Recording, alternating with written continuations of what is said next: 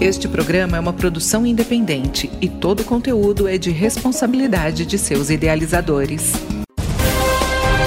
Cidadania, Cidadania em Foco. Cidadania Cidadania em Foco. A partir de agora você acompanha o programa Cidadania em Foco, jornalismo, informação e cidadania no seu rádio, uma produção do Ministério Público do Tocantins em parceria com a rádio UFT-FM.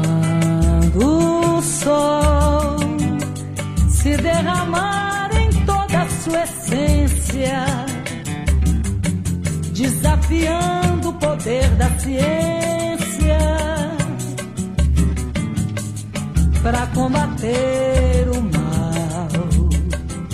Você já ouviu falar sobre logística reversa? Pouco conhecida e muito menos praticada, a logística reversa é uma atitude fundamental para a proteção do meio ambiente. Trata-se do recolhimento, pelos lojistas, de produtos que atingiram sua vida útil, mas não podem ser descartados em aterros sanitários. Por seu potencial poluente, se aplica aos eletroeletrônicos e seus componentes, pneus, lâmpadas, pilhas, baterias, óleos lubrificantes, agrotóxicos e suas embalagens, entre outros produtos. Para que a logística reversa seja realmente aplicada, é necessário que as prefeituras criem seus planos de resíduos sólidos, estabeleçam como se dará a logística reversa, fiscalizem o cumprimento da norma pelo comércio e também oriente a população. Para saber mais, vamos conversar com o promotor de justiça Ayrton Amilcar Machado Momo, que atua na defesa do meio ambiente em Araguaína e já tomou providências para que a logística reversa passe a ser praticada na cidade. Bem-vindo, doutor Ayrton. O senhor poderia nos explicar sobre a obrigação dos municípios em agir para garantir a logística reversa e como o Ministério Público vem atuando em Araguaína? Veja, o Brasil tem uma legislação que prevê a implantação do Plano Municipal de Resíduos Sólidos. E esse plano, ele prevê também uma parte muito importante que é a logística reversa de alguns materiais. Então, todos aqueles que produzem, comercializam, fabricam, vendem, etc., pneus, lâmpadas, eletroeletrônicos, óleo e seus combustíveis, essas empresas precisam, por força de lei, ter um plano de retorno dessas embalagens ou desses equipamentos já usados, porque esses equipamentos e essas embalagens são altamente tóxicos e não podem ser destinadas ao lixão, não podem ser destinadas aonde vai o lixo normal. E em razão disso, o Ministério Público percebeu que o município de Araguaína não tem e não fiscaliza essa situação e instaurou um procedimento para compelir o município a cumprir essa obrigação. E qual é a obrigação do município de Araguaína e de todos os municípios do Brasil? Não apenas exigir desses fabricantes e comerciantes que façam essa logística reversa, como também fiscalizar para que isso seja corretamente feito pela população e também fazer a educação ambiental. Porque as pessoas jogam as pilhas, jogam lâmpadas, jogam material eletrônico no lixo comum convencional.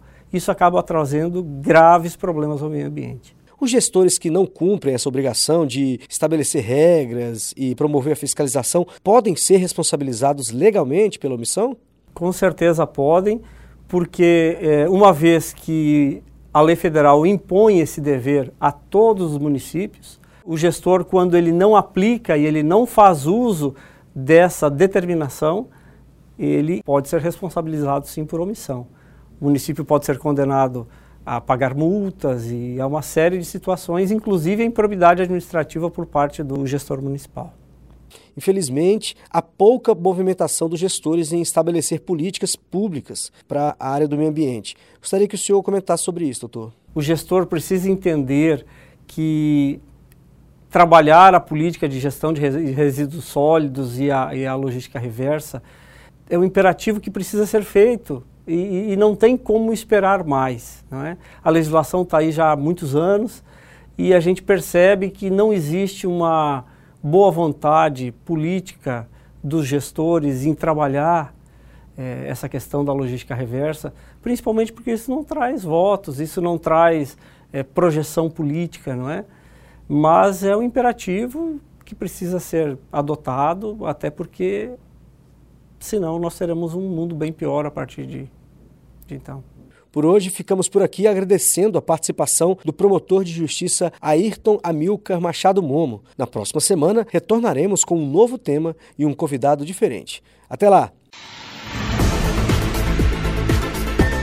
Chegamos ao fim de mais uma edição do programa Cidadania em Foco, uma produção do Ministério Público do Tocantins em parceria com a rádio UFT-FM. Produção: João Alberto Pedrini. Redação: Flávio Herculano. Apresentação: João Lino Cavalcante. Edição: Jales Barros. Revisão: Luciana Duelib. Coordenação de jornalismo: Denise Soares. Cidadania, Cidadania em Foco. Cidadania em Cidadania em Foco.